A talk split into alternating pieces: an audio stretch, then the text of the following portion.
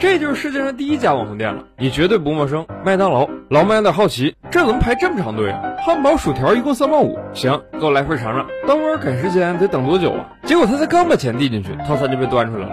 七十年前的麦当劳出餐速度比现在更快，比如做一个汉堡，时间必须控制在三十秒，面包片挤上五滴番茄酱，接下来是烤肉、芥末，再按上两片腌黄瓜，最后撒上一点洋葱，真香。看到这套工业流程，老麦暗下决心，一定要让汉堡和麦当劳发扬光大。其实这个创始人啊，原本只是个搅拌机老板，而且生意做的一般。不过好在人品还可以。有一天，老麦接到一个电话，说有一位大客户订了六台搅拌机。他心想，对方肯定是个外行，因为那个年代啊，喝奶昔的人本来就少，谁家用得了这么多搅拌机？于是他就像海底捞一样打电话给对方：“你好，这边不建议您点太多哦，如果之后不够用可以再点，不然点多了用不完浪费。”没想到对方财大气粗，理都没理。哎，正好你来电话，我还想再加两台呢，既然就得到货，着急用啊！老麦一听，行啊。泡土豪了，这好客户得好好维护一下。得嘞，我亲自给你送过去。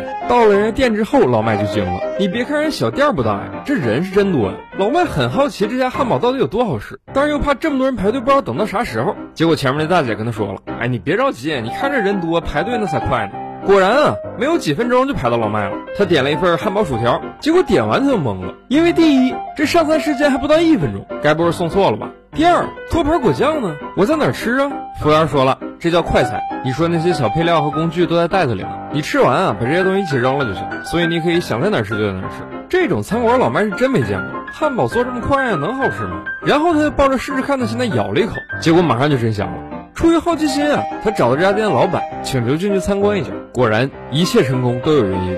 麦当劳老板把厨房做成了流水线，能用机器代工就用机器，不能就熟练工种，专人专项，以此来确保每个环节都不出错。而他自己呢，二十四小时监工，不断优化打磨每处细节。就比如这个薯条，他一品就感觉出了脆度少了百分之五。好，之后油炸时间缩短十秒，油温提高一百度。像这样的强迫症，他们店老板每天都会坚持。老麦一看这也太专业了，咱交个朋友吧，晚上一起吃个饭，搅拌机算门八折。阿当和阿老也没有什么防人之心，直接就答应了。他们绝对想不到，区区一顿饭，麦当劳就拱手让人了。第一家麦当劳是这么来的：这俩哥们小时候不好好学习，现在找不着工作，他俩就想怎么赚钱呀？哎，我感觉开食堂不错呀。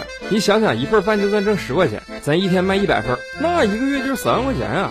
哥俩一拍大腿，干了。他们开了一家汽车餐馆，专门卖热狗和橙汁儿，但开了一个月就发现问题了，并不是很赚钱。首先，你是不是得雇服务员？公司就占一大笔。然后服务员吧还死笨呢，经常把餐给客人送错，不光送错餐，还总打碎盘子。你说这得亏多少钱？所以他俩就想了个招：第一，让客人自己取餐，以防送错；第二，包装餐具全换成一次性的，避免打碎；第三，全程流水线作业，提升服务员效率。这就是麦当劳的雏形。在七十年前呀，流水线作业这事儿前无古人。阿当和阿劳哥俩就开始慢慢摸索。他们在一个网球场上模拟哪里烤肉，哪里挤酱，哪里包装。他们反复研究练习了无数次，最后再由员工上场。经过一段时间培训，他们几乎把每一个动作都练成了下意识，因为每个动作都非常简单。于是世界上第一家快餐就成了。它的核心其实就是流水线作业。老麦听了这个故事，真是热血沸腾。这不比《博人传》燃？不行，这事儿你必须得算我一个。咱仨组个团，成立一个美国合伙人吧。你们俩负责技术，我负责在外面跑业务。咱们麦当劳以后全国至少开一千家。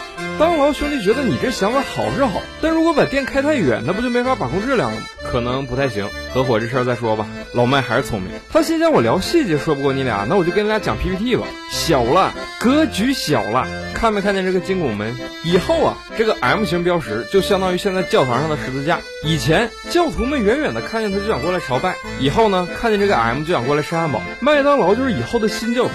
咱们做的这可不是吃的呀，是美国梦。美国梦往出跟你一说，谁敢多放一句？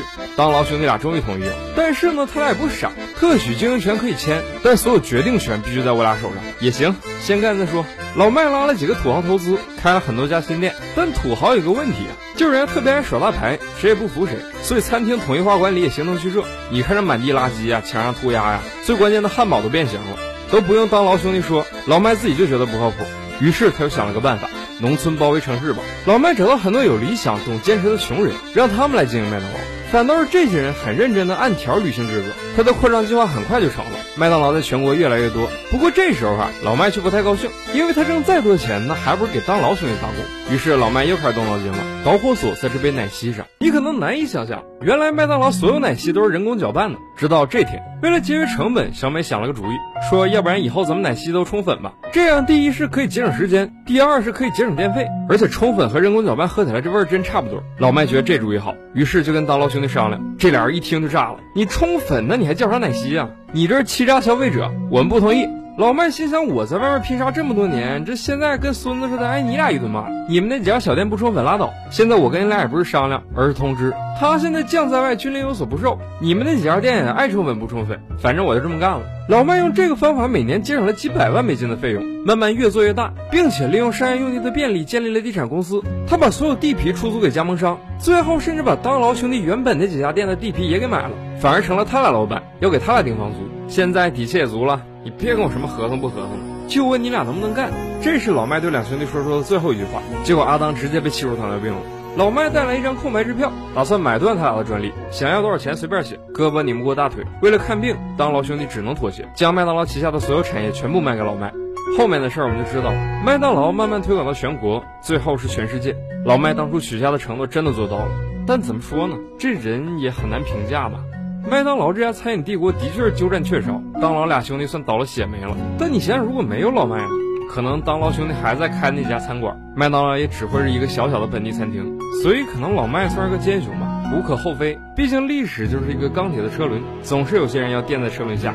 对于个人是悲剧，对于历史是必然。来考你们一下，谁知道这句话是出自哪？好了，今天的故事就说到这儿，我是布衣，咱们下期再见，拜拜。